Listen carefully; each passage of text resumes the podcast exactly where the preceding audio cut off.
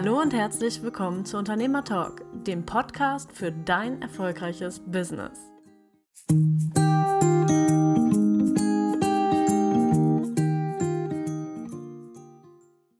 Guten Morgen, liebe Leute. Wir haben heute unseren fünften Unternehmer-Talk und heute geht es um das Thema Manipulation im Verkauf. Hm, womit fangen wir denn da am besten an? Ich habe mir da ehrlich gesagt nicht so besonders viele Gedanken gemacht und äh, ich würde einfach sagen, wir unterhalten uns da so ein bisschen locker drüber. Ähm, Mike kommt ja so ein bisschen aus der NLP-Ecke und da habe ich, ich habe heute so ein bisschen nochmal recherchiert. Da gibt es ja zum Beispiel auch sowas wie hypnotische Sprachmuster. Das fand ich ganz interessant. Vielleicht hast du Lust, da was zu, zu sagen, was das ist und ähm, was man damit machen kann, wenn man möchte. Ja, vielen Dank. Toll irgendwie unser, unser kleines Mini-Jubiläum hier, ne? Mit dem ja. mhm. Unternehmertor. Und ähm, ja, hypnotische Sprachmuster und NLP werden ja ganz, ganz oft erwähnt, wenn es um Manipulation und ultra geheime Verkaufstechniken geht. Und ähm, ich würde den Ball aber tatsächlich noch mal ein Stück weiter zurückspielen, nämlich hin zu der Frage, was ist überhaupt Manipulation? Denn es wird gerne im Bereich NLP auch gesagt, es wäre Manipulation oder Hypnose wäre Manipulation. Die Frage ist ja aber erstmal, was ist Manipulation per se? Also was ist es für euch? Mhm. Also ursprünglich hat es mal was mit Technik, nämlich mit Magnetismus zu tun. Ähm, dann wurde daraus eher sowas wie äh, im Sinne Gebrauch der Hände, ne? Manus ist ja die Hand.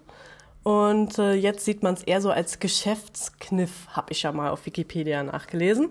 Das also letztendlich halt ähm, ja die Beeinflussung von Kunden, von äh, Lieferanten und so weiter, so wie man das gerne hätte, was sie dann eben, also so vom Verhalten, was die Leute machen sollen, würde ich jetzt so sagen. Man eben versucht, dem ein wenig nachzuhelfen. So, ob jetzt positiv oder negativ, würde ich außen vor lassen eigentlich erstmal. Also es ja, das beides. ist nämlich genau das Spannende bei Manipulation, weil der Begriff und die Begriffsdefinition Manipulation gibt es im aktuellen Sprachgebrauch nicht in positiv. Mhm. Denn Manipulation bedeutet nach aktueller Definition immer, dass wenn ich manipuliere, dass ich dadurch einen Vorteil für mich selber haben möchte. Und dass der Fokus darauf liegt, würde ich sagen. Ne? Nicht, dass Fokus es noch nicht mal um Win-Win genau. geht, sondern es geht nur darum, den Vorteil zu haben und eigentlich gar nicht so wichtig, was ich Positives damit stifte. Genau, richtig. Und, Aber äh, es, also auch wenn ich jetzt, sage ich mal, meinen eigenen Vorteil im Blick habe, ähm, wenn ich jetzt zum Beispiel ein Dienstleister bin und ich verkaufe irgendeine Dienstleistung, wo ich weiß, das bringt dem Kunden weiter, ist es ja auch im Dienste des Kunden. Also von daher nicht nur mein Vorteil, sondern auch der Vorteil vom Kunden eventuell, den er nur noch nicht kennt vielleicht. So. Und genau da schlägst du jetzt die Brücke, weil dann sind wir eigentlich schon gar nicht mehr bei, bei Manipulation, sondern vielleicht bei Überzeugungskraft. Mhm. Mhm. Oder Wecken von Interessen oder Bedürfnissen, die der Kunde eigentlich hat, aber so nicht formulieren kann. Mhm. Und da bewegen wir uns gedanklich auch schon in eine andere Richtung. Denn Manipulation ist auch mein Lieblingsbeispiel, wenn das Pärchen ins Kino geht und sie sucht den Film aus und er sagt, nee, ich habe keine Lust und sie zieht dann die Mundwinkel runter und macht einen Schmollmund und sagt, oh, ich will aber bitte. So, das ist genauso Manipulation, weil das ist emotionale Erpressung im Prinzip.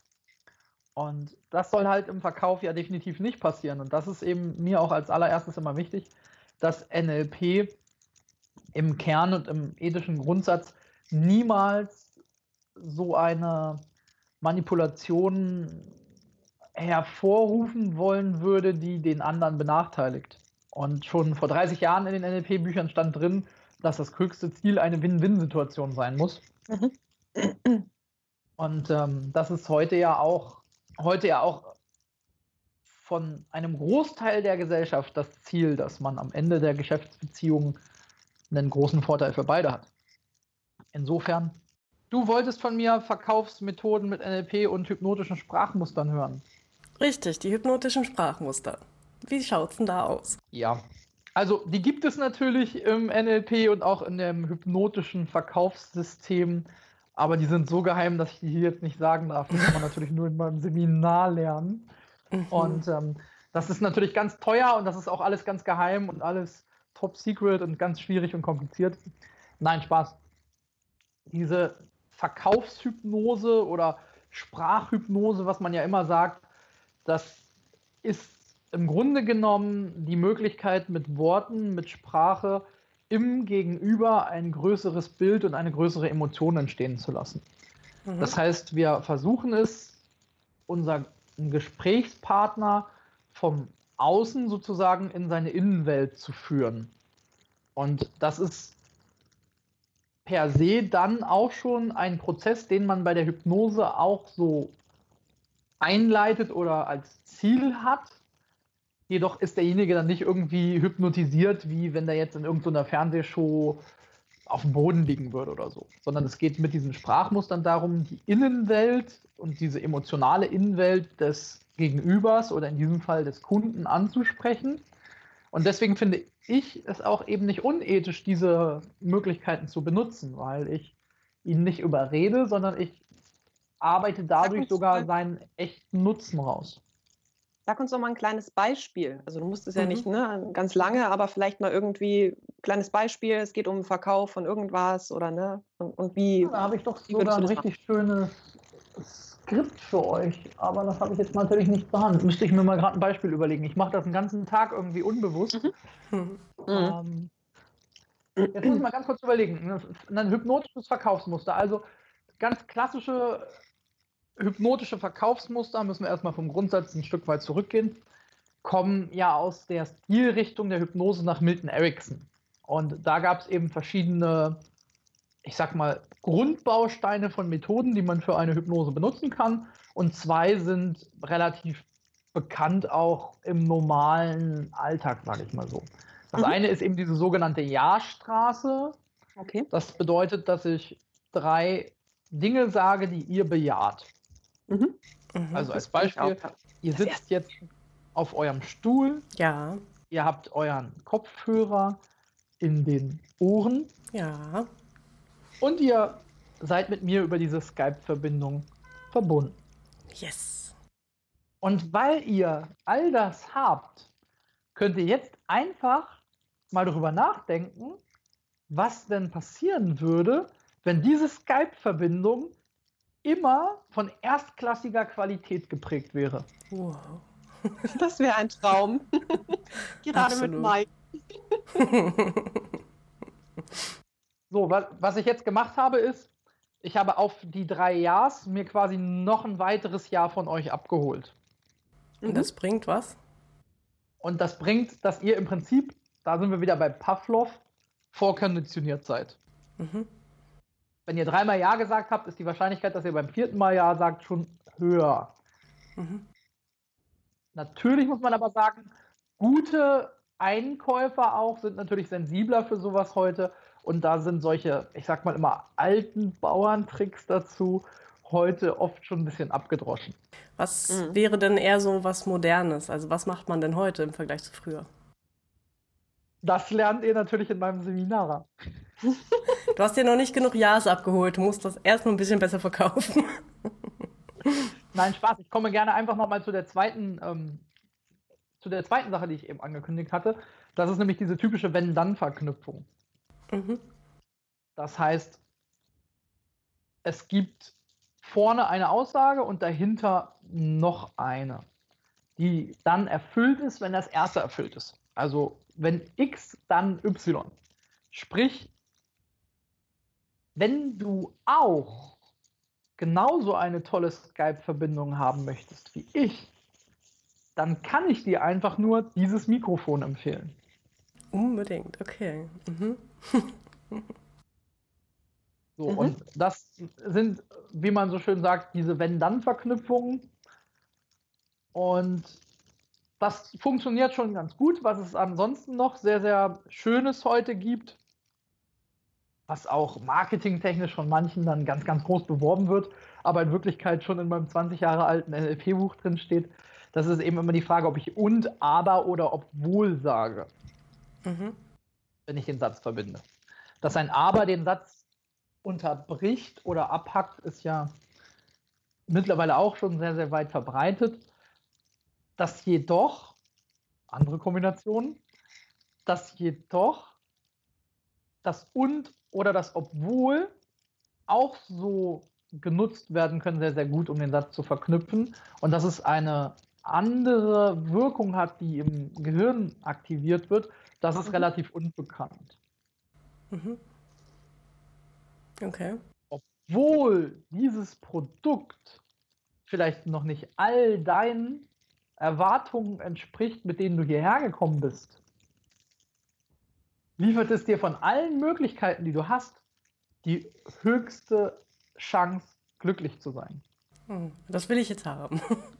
Du meinst, das ist jetzt sogar noch besser als und, als die Unverknüpfung, wenn man dieses Obwohl hat, wenn man den Kunden oder den Interessenten so ein bisschen vielleicht mit der eigenen Kritik oder dem, mit der Skeptik irgendwie aufgreift und das Ganze dann nochmal dreht?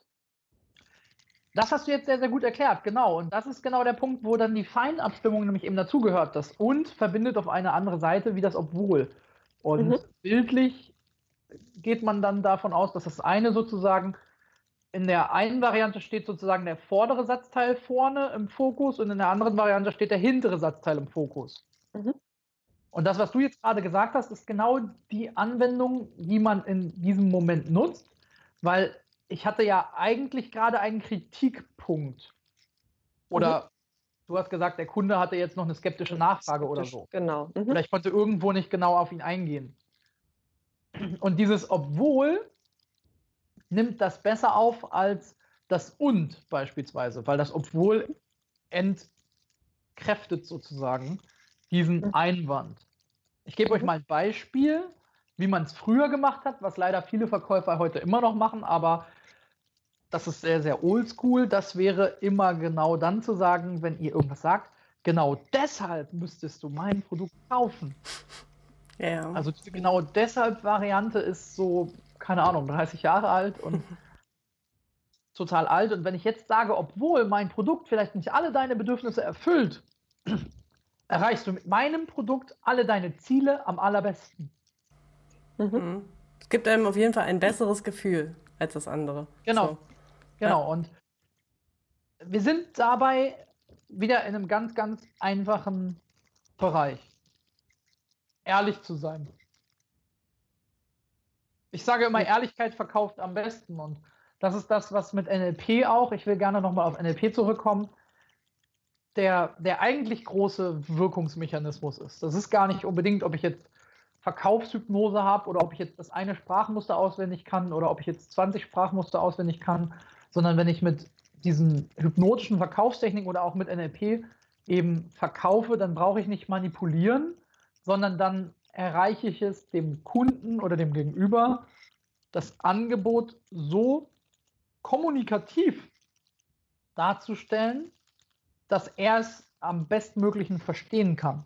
Und Verkaufen hat meines Erachtens und nach meiner Ethik heute zu beurteilen, meistens immer was damit zu tun, ob ich dem Kunden das Angebot verständlich rüberbringe.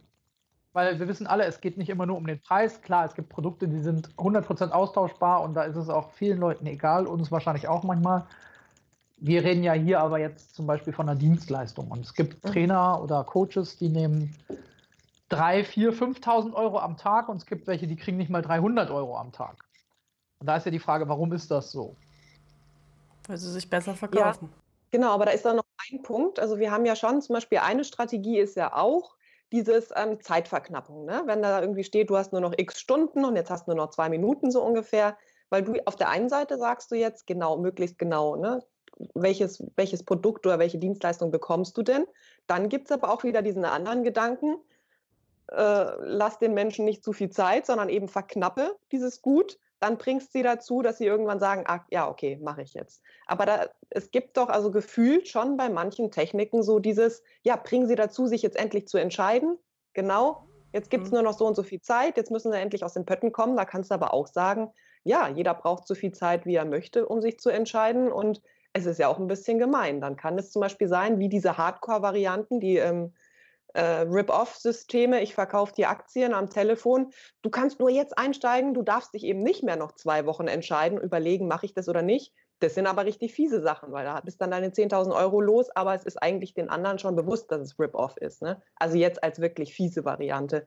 die aber genau diese Sachen nutzen oder die, die am Telefon, die man immer wieder mal kriegt, wo Leute reinfallen mit dieser Ja-Schiene und so, wo es wirklich zum Bösen genutzt wird. Und da finde ich schon, dass manchmal die Grenzen verwischen, wo man sagt, jo, gib mir doch einfach noch äh, eine Stunde, mich dazu entscheiden, wo es aber heißt, nein, du kannst nur jetzt, um genau das zu umgehen, dass man sich nochmal überlegt. Was aber vielleicht sinnig wäre, weil vielleicht kann ich mir das Produkt auch nicht leisten. Ich stürze mich jetzt in Kredit, weil ich weiß, ich habe nur noch diese eine Stunde, um mich zu entscheiden. Jetzt, ich muss das machen. Okay, zack, ich mach's. Überleg aber dann nicht mehr nachher noch wirklich rational, macht es in meiner Situation wirklich Sinn? Also diesen Graubereich, den fände ich auch noch mal interessant, da, ob wir da noch ein bisschen drauf eingehen. Den Bereich sollten wir definitiv eingehen und da bin ich der Meinung, müssen wir auch zwei Argumentationsschienen meines Erachtens aufmachen. Die eine, mhm. die wir eben gerade gehabt haben oder die ich jetzt eher angedacht hatte im Kopf, ist, ich habe ein Kundengespräch und will für beide die beste Win-Win-Situation erzeugen und habe eben erstmal keinen Druck dabei. Druck erzeugt mhm. natürlich immer Gegendruck, das ist ganz klar. Insofern ist Sog immer besser. Das, was du jetzt gerade gesagt hast, Lydia, ähm, sind ja diese klassischen Sales-Systeme, die wir ja im Internetverkauf ganz, ganz viel erleben. Und da müssen wir aber ganz ehrlich sein, dem Verkäufer ist es eigentlich in der Regel immer pups egal, ob du dich in Schulden schmeißt, ob du das Produkt brauchst oder nicht. Hauptsache, du hast in seinem Verkaufstunnel am Ende den richtigen Knopf gedrückt, nämlich den, wo du das Produkt kaufst und möglichst so lange behältst, bis du aus der Widerrufsfrist raus bist. Aber mhm. da ist es ja tatsächlich so, dass viele dieser Systeme natürlich mit diesem Zeitdruck arbeiten. Man oft dann aber dafür natürlich eine Geld-Zurück-Garantie hat für 14 bis vier Wochen oder so, wo ich persönlich das dann auch wieder sehr ethisch finde, weil man kann jetzt auch nicht das Denken komplett für den Kunden übernehmen. Mhm. Und wenn der Kunde sich jetzt entscheidet und dann nochmal zwei oder vier Wochen Zeit hat, sagen wir es mal ganz platt, wie es im normalen Alltag ist, wenn du es dann halt vergisst, weil du selber so schusselig bist, ist es auch ein Stück weit deine eigene Schuld. Also ich kann jetzt als Verkäufer auch nicht die komplette Denkstruktur übernehmen für meinen Kunden und den Kunden davor bewahren, dass er selber aus Grund von Schusseligkeit da nichts kauft. Und insofern finde ich das dann bei vielen Anbietern auch schon wieder sehr, sehr ethisch in Ordnung, weil ich habe das auch schon gehabt. Ich habe jetzt gerade auch was, da habe ich eine Online-University Zugang gekauft und dann ein Euro, wie man das so kennt nicht gekündigt, nächsten Monat 37 Euro abgebucht. Und ich denke so, was ist denn hier passiert?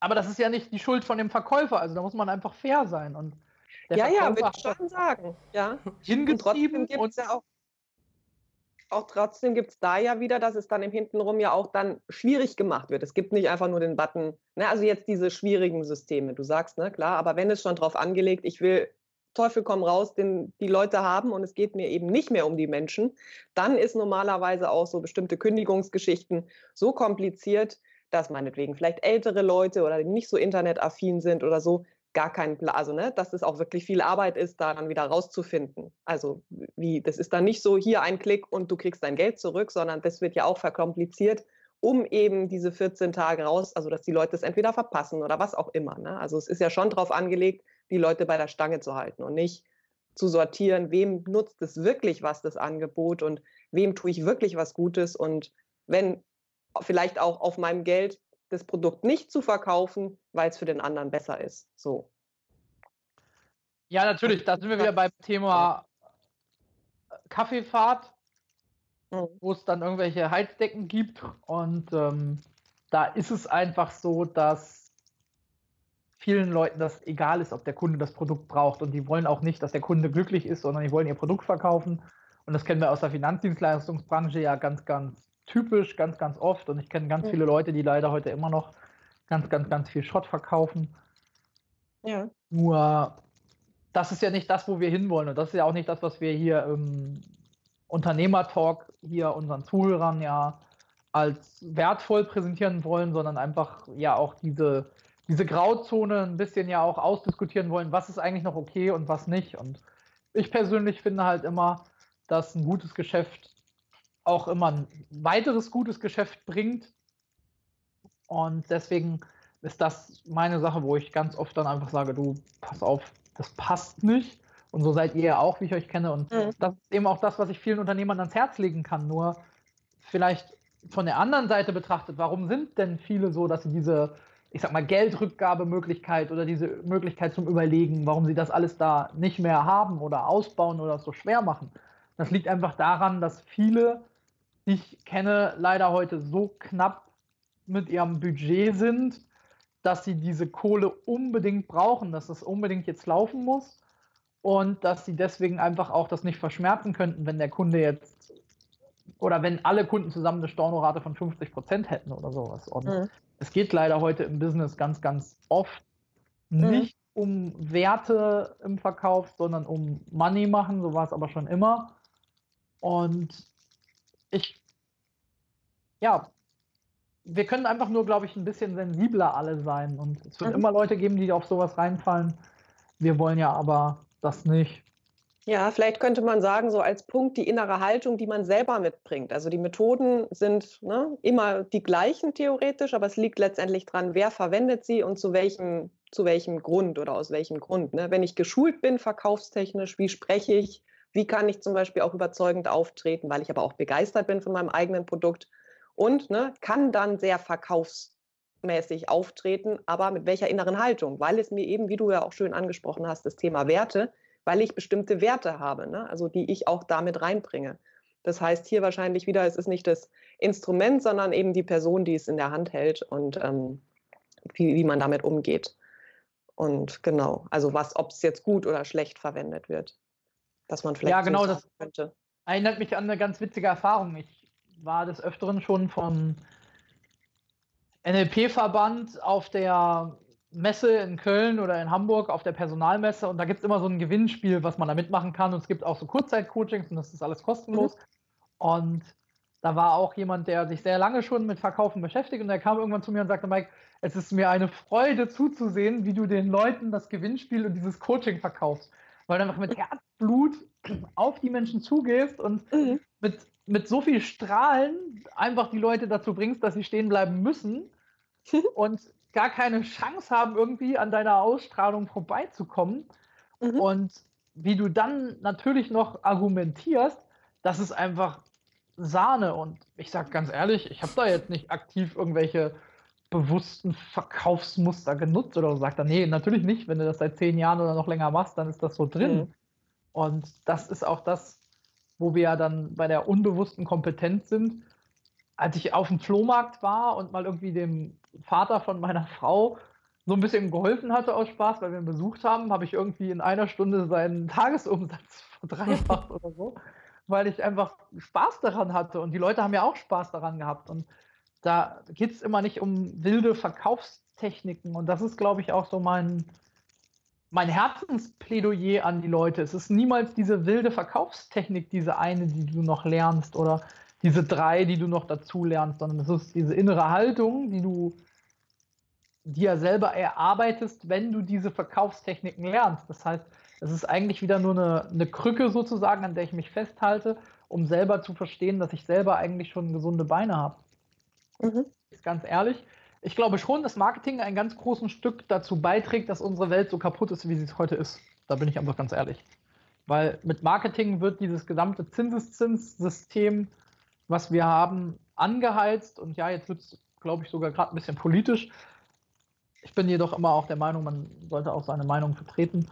Und ich glaube, ohne dieses massive Marketing hätten wir ganz, ganz viele Konsumprobleme gar nicht, weil die Leute würden sich eben nicht so hoch verschulden, weil sie denken, dass sie jetzt das neue iPhone 98 noch brauchen und den neuen Flatbild-Fernseher mit HD 80.0 und dann den alten Fernseher wegschmeißen, der aber gerade erst ein halbes Jahr alt ist. Und ich glaube schon, dass Marketing und auch Verkaufstechniken und auch Manipulationen, die da wird, uns ganz, ganz stark in der Gesellschaft einfach dahin treiben, dass wir uns auch immer mehr verschulden und dass wir dieses gesamte Inflations- und Zinsessystem, wie wir es haben, da befeuern, weil wir natürlich politisch und finanziell betrachtet dieses System so brauchen, weil es sich sonst nicht trägt, weil es eigentlich ja wirklich schon kaputt ist. Und ich glaube einfach, wenn wir wieder zurückgehen würden zu einem System ohne Zinseszins und ohne diese Hyperinflation ähm, und all das, was dann da kommt, dann bräuchten wir all diese Verkaufstricks gar nicht. Also ich würde sagen, das ist schon sehr politisch und die grundsätzliche Frage, die da immer hintersteht, wie viel eigene Verantwortung hat der Einzelne und wie viel ähm, sollte zum Beispiel der Staat oder wer auch immer äh, oder die Gesellschaft an Verantwortung übernehmen oder auch regulieren in manchen Dingen. Und ähm, ich denke, jetzt so Zinsessystem, ich meine, da hat jeder seine eigene Meinung zu, aber ich würde sagen, dass wir vielleicht eher so bei der Selbstständigkeit bleiben ähm, das andere Thema ist bestimmt interessant, aber ich glaube, dass das ist jetzt auch für unsere Zuhörer, äh, ja, ich weiß nicht, ich würde eher sagen, dass wir beim Unternehmerischen bleiben. So, und äh, weil das Problem ist bei politischen Geschichten immer, dass du da stundenlang diskutieren kannst, ohne unbedingt auf einen Nenner zu kommen und ohne dass es wirklich, äh, ja, weiß ich nicht, dann am Ende was bringt. Ich würde sagen, wir, wir bleiben lieber von mir aus auch beim Marketing so. Ähm, klar, ist im Grunde genommen dasselbe wie beim Verkaufen. Ähm, du kannst es manipulativ nutzen. Was weiß ich, wenn du zum Beispiel auf einer Website also weißt, okay, der rote Button, der wird öfter angeklickt so als der, keine Ahnung, der gelbe. Ähm, dann kannst du natürlich den roten Button nutzen, wenn dir das so passt und du das so möchtest. So, das äh, kannst du bewerten oder du kannst ja halt denken, okay, ähm, es unterstützt unterm Strich nur mein Produkt, meine Leistung und dass ich dieses verkaufe. Und wenn ich da ethisch wirklich hinterstehe, hinter meinem Produkt und meiner Dienstleistung, dann ist das für mich in Ordnung, so, wenn ich das so nutze. Ähm, und ich denke mal, da wir alle jetzt keine Kaffeefahrtanbieter sind ähm, und uns wahrscheinlich schon mal Gedanken gemacht haben, ob unsere Leistung wirklich noch gut nicht. ist. Nee, noch nicht. Vielleicht wären wir das ja noch. Wir könnten eine Unternehmerkaffeefahrt anbieten. So. Wäre vielleicht ganz witzig. Unternehmertalk Kaffeefahrt. Ja. Mhm. Hm. Gar nicht so eine doofe Idee. Hat mit da Kaffee zu tun. dann Heizdecken. Heizdecken? Hm. Ja. Ich verkaufe Kaffee. Das kriege ich hin. Und vor allem, das kann ich vertreten, weil Kaffee ist einfach das ultimative Produkt. Das ist so genial. Oh, Hammer. Ich glaube, es ist auch gut, also was du angesprochen hast mit dem, dass ich äh, ne, von meinem eigenen Produkt überzeugt bin. Also das ist nochmal ein extrem wichtiger Punkt. Und dass es äh, das Geld ja letztendlich das Nebenprodukt davon ist. Also mhm. ich verkaufe, ich glaube, es kommt auch ganz oft ne, zu diesem extremen Konsum, dass ja zum Beispiel auch große Unternehmen, ne, manche auch kleine, so darauf angewiesen sind zu verkaufen, dass auf Teufel komm raus das eben gemacht wird, egal ob es jemand nutzt oder nicht. Es geht ja um Wachstum ne, bei großen Unternehmen und ne, bei kleineren eventuell. Und deswegen ja auch immer, du musst schauen, ne, auch wenn du ein neuer Unternehmer bist, dass du von Anfang an, Mike sagt ja immer, zum Verkaufen überhaupt kommst, aber nicht so sehr dieser Fokus, ich muss mein, mein, mein Essen auf dem Tisch stehen haben, deswegen kauft das Produkt auch, wenn es eigentlich scheiße ist, sondern eher andersrum, ich kann mich irgendwie finanzieren. Entweder habe ich Rücklagen oder ich habe mein Sicherheitspolster oder ich habe noch einen Job nebenbei, wo ich das ne, übergehen lassen kann und kann deswegen in voller Freiheit mein super geniales Produkt kaufen. Aber nicht, weil ich angewiesen darauf bin, dass du das kaufst, damit ich mich ernähren kann, weil ich, glaube ich, dann schnell in diese Negativmanipulation kommen kann, eben welche Buttons setze ich wohin, obwohl ich eigentlich weiß, dass mein Produkt scheiße ist oder noch nicht wirklich gut. Ne? Wenn ich aber weiß, nee, es ist super, klar, dann kann ich das alles nutzen, weil ich weiß, das wird wirklich Vorteile bringen. Ich glaube, es ist aber auch einfach mal oft so, oder also ich kenne das auch selber schon, es ist manchmal so, dass das Geld knapp ist. Da muss ja manchmal bei kleineren Unternehmen, da muss nur ein Kunde mal nicht zahlen oder nicht pünktlich zahlen und dann hast du halt dieses Problem, äh, du, du musst verkaufen. Das, das sitzt dir im Nacken. Du musst verkaufen, sonst hast du am ersten kein Geld. So, und ähm, wenn ich mir aber vorher schon mal Gedanken darüber gemacht habe, ob eben meine Leistung wirklich gut ist oder wie ich es noch verbessern kann und so weiter, dann ist das alles okay. So, dann, ja. dann, dann ja. ist auch, ähm, auch mit dem Druck, äh, sage ich mal, ist es dann trotzdem ethisch noch vertretbar zu sagen, ich nehme den roten Button statt den gelben oder so, ne? Mhm. Ähm, oder ich nutze halt verschiedene Sprachmuster oder ähm, andere Techniken um da weiterzukommen und äh, ja. Meine tolle Leistung eben weiterzugeben, genau, ja. Ich möchte das aber wirklich nochmal her herausstellen, was du gerade gesagt hast, Lydia, weil diese Aussage, die du getroffen hast, ist die, die mich seit 10 Jahren, 15 Jahren im Vertrieb begleitet. Wenn du diesen Verkaufsdruck hast, verkaufst du einfach schlechter. Kann sein, dass es da manchmal eine Ausnahme gibt bei manchen Leuten. Im Großen und Ganzen ist es aber immer so, wenn du diesen Verkaufsdruck hast und da sitzt, und denkst dir so, ah, ich muss jetzt verkaufen, ich muss jetzt verkaufen oder ich will jetzt verkaufen vielleicht. Einfach mal andersrum gesagt, auch wenn ich vielleicht das finanzielle Polster habe, aber verkaufen will, dann, ähm, dann geht es meistens schief, weil dann habe ich eben nicht mehr diese, innere offene Grundhaltung, sondern habe ich diese innere Grundhaltung von, der wird das jetzt kaufen. Und ob das nun bewusst oder unbewusst passiert, diese Schwingung, die dann übertragen wird, führt selten dazu, dass es dann Erfolg wird. Also es ist, du hast vorhin so schon gesagt, unabhängig vom Geld, es kommt auf die Intention drauf an. Das heißt, einer meiner Kunden hat mal so schön gesagt, ich habe nicht viel Geld, weil ich viel verkaufe, sondern ich habe viel Geld, weil ich viel Spaß an meiner Arbeit habe und das Geld ist nur das Produkt, was dann dabei am Ende sozusagen meine Arbeit beziffert. Und mhm. ich bin auch genauso Vertriebler, komme ja aus der Versicherungsbranche und das ist immer so ein Running Gag, finde ich, dass wir alle mal dann immer sagen, wie viel Provisionszahlungen wir alle schon ausgerechnet haben, die wir am Ende doch nie bekommen haben, weil der Vertrag dann doch nie zustande kam. Das ist immer so, ein, so, eine, so eine Geschichte unter Vertrieblern und auch so ein Running Gag, der sich immer wieder hält und was immer so diese Falle ist, wo man sagt, oh, wenn der jetzt zusagt, dann hast du 8000 Euro Umsatz für ein richtig geiles Produkt und da hast du auch voll Bock drauf auf diesen Auftrag und das war ja auch schon richtig heiß und ja, der will ja nur noch mal ganz kurz mit seiner Frau sprechen oder mit seinem, mit seinem Chef noch einmal fragen wegen dem Budget und das geht ja aber garantiert klar und man macht schon die Sektpullen auf, gibt schon die Hälfte von der Kohle aus, so nach dem Motto. Und am Ende, ähm, ja, passiert es dann nicht oder der ist dann irgendwie krank oder irgendwas. Und deswegen sage ich immer, Provision ist dann verdient, wenn sie stornofrei auf dem Konto ist. Und mhm. das ist nicht nur bei Provisionen so, sondern auch bei allen Umsätzen. Und das ist ein Punkt, den ich auch da einfach nochmal einwerfen möchte. Kommen wir zurück zum Thema Manipulation. natürlich hast du recht, Daniela, ist Preis und Zins und sowas natürlich dann sehr politisch gewesen. Also da wollte ich natürlich auch nicht zu sehr abschweifen. Wo ich aber hin möchte, ist das Thema, was sind unsere Bedürfnisse und was ist unser Bedarf? Und mhm. da sind wir dann auch wieder beim Thema Win-Win-Situation, weil ich mit diesen hypnotischen Verkaufsmustern beispielsweise oder ich mag immer dieses Wort hypnotisch nicht so. Ich sag mal, mit emotionalen Verkaufsmustern oder mit emotionalem Verkauf mhm den Bedarf und das Bedürfnis des Kunden eigentlich erstmal sogar richtig verstehen kann, herausarbeiten kann und der Kunde dann ein Stück weit schon von alleine kauft. Das heißt, wenn ich einen Unternehmer vor mir habe, der mehr Kunden möchte, dann muss ich ihn ja nur fragen, wie viele Kunden möchtest du denn eigentlich mehr haben? Oder wenn ich einen Unternehmer vor mir habe, der wenig Geld hat, weil er zu wenig verkauft, dann kann ich ihn ja fragen, weswegen hast du denn zu wenig Geld? Und dann sagt er, ja, weil ich entweder zu hohe Kosten habe oder zu wenig Kunden. Und wenn ich dann jemand bin, der sagen kann, okay, kleine Kosten kann ich nicht senken, aber ich kann dir helfen, mehr Kunden zu haben, würde das dein Problem lösen. Dann habe ich ihm ja eine 1 zu 1 Lösung geliefert für das, was sein Bedarf und Bedürfnis ist. Ja, wobei man da eben auch sagen muss, da muss eben auch diese Bedarfsanalyse im Vorfeld gemacht werden. Und das ist ja oft was, was übergangen wird. Also man hat oft äh, einen, einen Selbstständigen oder Unternehmer, der, der hat halt sein Produktportfolio und äh, was weiß ich, hat ein Produkt, da verdient er halt besonders viel dran oder besonders gut dran und das will er eigentlich auch gerne verkaufen.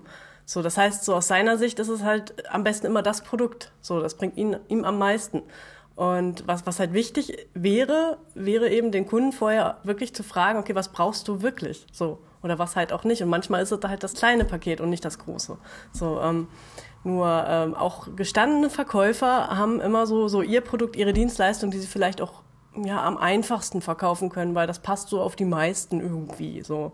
Und ähm, da ist es, glaube ich, ähm, ja, da, da ist es schwierig. Da muss man eben an den eigenen verkäuferischen Fähigkeiten auch arbeiten und im Zweifelsfall eben auch sagen können, okay, ich verkaufe diesem Kunden jetzt hier das kleine Paket, weil das das Richtige für den Kunden ist. Und ja, genau. Da sind wir bei dem Punkt, was Lydia vorhin angesprochen hat, wenn ich eben dieses finanzielle Polster auf dem Konto nicht habe oder diesen Druck oder oder oder. Und da spreche ich jetzt vielleicht auch wirklich mal bewusst in diese Branche Coaching, Hypnose und Co., wo viele sich dann selbstständig machen und denken, okay, cool, jetzt läuft's von alleine. Da ist eben dieser Verkaufsdruck da und da gibt es dann eben nicht diese Aussage von wegen, dein Bedarf und dein Bedürfnis zeigen mir, dass ich nicht der Richtige für dich bin, aber mein Kollege da drüben auf der anderen Straßenseite, mhm. der wäre da besser sondern da ist es halt so, hey, cool, ja, du willst, du willst ein Coaching, ich bin ein Coach, also passt das ja alles. Mhm. Dann macht das 600 Euro und dann ist das für mich jedenfalls eine gute Sache und für dich hoffentlich auch, weil ich versuche mal mein Bestes und wenn nicht, dann erkundige ich mich bei Facebook, was ich dir noch äh, helfen kann. Und das ist auch da mein, mein Plädoyer dafür, wirklich diese diese Sicherheit zu haben und zu sagen, okay, wenn ich den Kunden darüber schicke, schickt der von da drüben vielleicht auch wieder mehr Kunden hierher. Mhm. Und am Ende ist es dann so, dass wir beide eine Win-Win-Situation haben, weil verschiedene Kunden verschiedene Menschen brauchen. Und diese Bedarfs- und Bedürfnisanalyse ist eben ganz, ganz oft gerade bei diesen automatisierten Verkaufssystemen gar nicht unbedingt so stark. Da wird halt in den Schmerz rein verkauft. Mhm. So eine typische Sales-Page verkauft in den Schmerz, macht den Schmerz einfach auf, macht den groß und am Ende sagt sie, wenn du diese Schmerzen loswerden willst, dann kauf mein Produkt. Dann klick hier. Oder, mhm. oder, klick hier, genau. Oder guck hier oben rechts da beim Unternehmertalk. Da kannst du dich anmelden zu unserer Unternehmertalk Kaffeefahrt. Komm, die müssen wir wirklich machen. Und ähm, das ist einfach der Punkt, wo es, ich bin jetzt mal ganz banal, den meisten geht es da auch nicht darum, da jetzt ein Bedürfnis oder irgendwas zu befriedigen, sondern denen geht es einfach darum, das zu verkaufen und am Ende des Tages guten Umsatz gemacht zu haben. Und ähm, wenn ich mich in diesen ganzen Facebook-Gruppen mal so umlese, dann steht da auch selten was von, wie kann ich dem Kunden ethisch mein Produkt so verkaufen, dass es für ihn passt, sondern dann steht da, wie kann ich einfach noch mehr verkaufen und wie kann ich noch billiger die Leads einkaufen, also die Interessenten auf mein Produkt jagen und dann da die Auswahl erhöhen und möglichst viele Leute dazu bringen, dass sie bei mir kaufen. Und ich glaube, das ist eine Sache, die sich rumspricht ich erinnere mich da oder denke da einfach so an meine Produkte, die ich im Bereich SEO so habe. Ich habe den Digital Jahresplaner jetzt für viel Geld irgendwie extern eingekauft und gebe den trotzdem kostenfrei raus, obwohl ich den auch verkaufen könnte. Nur die Frage ist ja, was gebe ich dann an Emotionen sozusagen raus? Was, was, was mhm. sende ich in die Welt? Und mein aller, allererster Chef hat, als ich damals mit 16 im Versicherungsbüro als Praktikant angefangen habe, habe, da hat mein allererster Chef immer gesagt, Mike, das ganze Leben besteht auf Saat und Ernte. Mhm. Und wenn du nicht säst, dann kannst du auch nicht ernten. Mhm. Und das, was im Moment meines Erachtens ganz, ganz viele machen, ist, sie wollen einfach ernten. Und wenn sie selber nichts gesät haben, dann wollen sie halt einfach das fremde Feld ernten. Und sie kaufen sich alle einfach die beste Erntemaschine und das beste Produktionssystem, um zu ernten, aber sie wollen alle nicht mehr den Preis zahlen. Und mhm dieses 30 Jahre lang irgendwas zu machen und dann erfolgreich ganz oben an der Spitze zu sein, das ist halt heute ganz, ganz oft, ist jedenfalls mein Gefühl so, nicht mehr das, was halt irgendwie in ist und cool ist, sondern was halt in und cool ist, ist halt ganz schnell ganz viel zu ernten und ganz viel zu erreichen und ganz viel abzuschöpfen. Nur so ist halt die Natur nicht aufgebaut. Und ich glaube, dass wenn wir wieder dieses Sehen und Ernten auch im Verkauf beherzigen. Also ich gebe dem Kunden ein gutes Produkt, ich gebe dem Kunden ein gutes Gefühl und ich löse wirklich sein Problem. Mhm. Dann bekomme ich auch viel besser eine Empfehlung, weil das ist ja der nächste mhm. Punkt. Ein gutes Unternehmen lebt ganz stark von seinen Empfehlungen und wenn ich eben den Kunden einmal über den Tisch ziehe, ganz salopp gesagt, dann gibt es halt nicht viel Empfehlung. Ja. Ja, oder halt auch Stammkunden, ne? Also es sind ja genau. nicht nur Empfehlungen, es sind ja auch oft die Stammkunden, die dich äh, und dein Geschäft am Leben erhalten. Und äh, ja, wenn du die schlecht berätst, dann sind die auch weg. Das ist halt so. Mhm. Genau, und die merken das halt auch ganz stark, ob du denen jetzt irgendwas noch verkaufst, weil du das unbedingt jetzt noch rausdrücken musst, weil du gerade einen finanziellen Engpass hast, oder ob du sagst, hey, können wir auch nächsten Monat machen. Und du hast vorhin gesagt, klar, als Unternehmer hat man immer auch mal einen Liquiditätsengpass das kennt jeder. Nur da ist immer dann die Frage, wie kann man sich davor schützen, dass es dann nach außen getragen wird. Und das erinnert mich immer so schön an Verkaufen in Amerika. Da gibt es ja auch zahlreiche Berichte zu. Und wenn du in Amerika irgendwie ein geiles Geschäft machen willst, dann musst du ein mega großes Haus haben, mega großes Auto, lädst den zu irgendwas mega Großem ein und sagst, ja, ich bin eigentlich schon acht Monate lang ausgebucht aber nur weil du es bist, würde ich dir das jetzt verkaufen. Und mhm. das ist halt so diese Showwelt, wo es dann darum geht, so, hey, eigentlich habe ich deinen Auftrag gar nicht nötig. Und das ist natürlich dann auch wieder ganz viel Fassade. Und ich bin kein Freund davon, so eine große Fassade aufzubauen. Wovon ich aber ein großer Freund bin, ist der Punkt zu sagen, hey, wenn du nicht kaufst, vertraue ich darauf, dass jemand anders verkauft, der dann besser passt. Mhm. Und das ist, glaube ich, eine ganz große, ganz wichtige Sache, die heute ganz, ganz oft vergessen wird. Und deswegen kommt es eben ganz oft auch zum Thema Manipulation, was ja unser Thema hier in dem Unternehmertalk sein soll. Warum manipuliere ich? Meistens aus eigener Not oder aus eigener Gier heraus. Jo, das heißt, wir können eigentlich immer wieder bei uns selber anfangen und ne, das, was ich vorhin meinte mit dem Instrument, also es kommt immer darauf an, wie man es selber nutzt, beginnt eben da und da ganz, also ne, auch guter Verkäufer werden, glaube ich, hat wahnsinnig viel mit Persön oder ne, alles andere, auch guter Coach sein, aber hat wahnsinnig viel mit Persönlichkeitsentwicklung zu tun, ähm, wo ich mir ja genau diese Sachen anschaue. Wieso mache ich die Sachen auf die Art und Weise? Wieso habe ich das Gefühl, ich muss irgendwie jemand aus jemand was rausquetschen?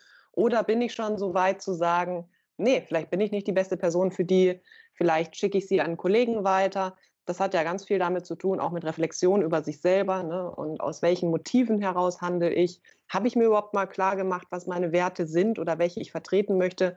Und diese Werte vertrete ich die dann auch wirklich oder ändere, zeige ich auf einmal ein ganz anderes Gesicht im Verkauf? Weshalb? Was hat das vielleicht auch mit der Herkunft zu tun? Ne? Also viele Sachen haben ja auch mit der eigenen Herkunftsfamilie zu tun, also gehen auch viel weiter zurück als wo wir uns jetzt gerade befinden. Also da kann man ja einen riesen Pott aufmachen und mhm.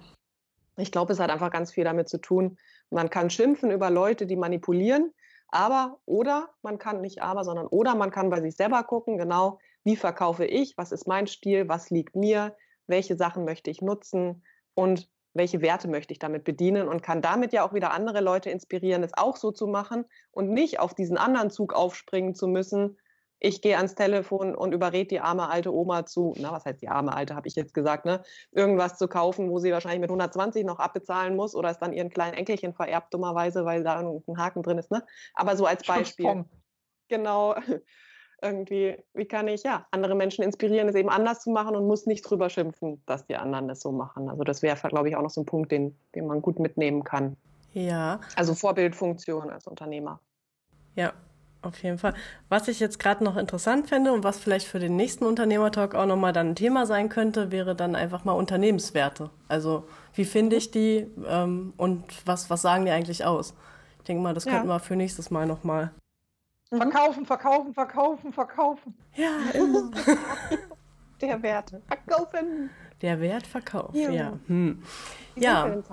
Wir sind zeitlich jetzt fast bei einer Dreiviertelstunde. Ähm, von daher denke ich mal, sind wir auch soweit eigentlich durch. Und ja. Dann könnten wir doch vielleicht nochmal so unseren Geheimtipp nochmal rausholen, so ein Abschlussplädoyer. Oh, ich habe schon viele Plädoyers heute gehalten. Dich an deine Werte erinnern, deinen Werten treu bleiben, okay. Ehrlichkeit hatten wir. Ich glaube, da hatten wir einige Goldstückchen dabei heute. Ich denke, da waren schon so ein paar nette Impulse dabei, die man auch nutzen kann. Wunderbar. Ja. Ich fand's super. Vielen Dank an euch alle. Ich fand's auch super. Danke. Ja, danke schön und bis zum nächsten Mal. Wenn dir unsere Sendung gefallen hat, dann freuen wir uns auf deine Bewertung bei iTunes, weitere Informationen zu den kommenden Podcast-Folgen und alles mögliche Wissenswerte über uns findest du auf der Seite unternehmer-talk.de.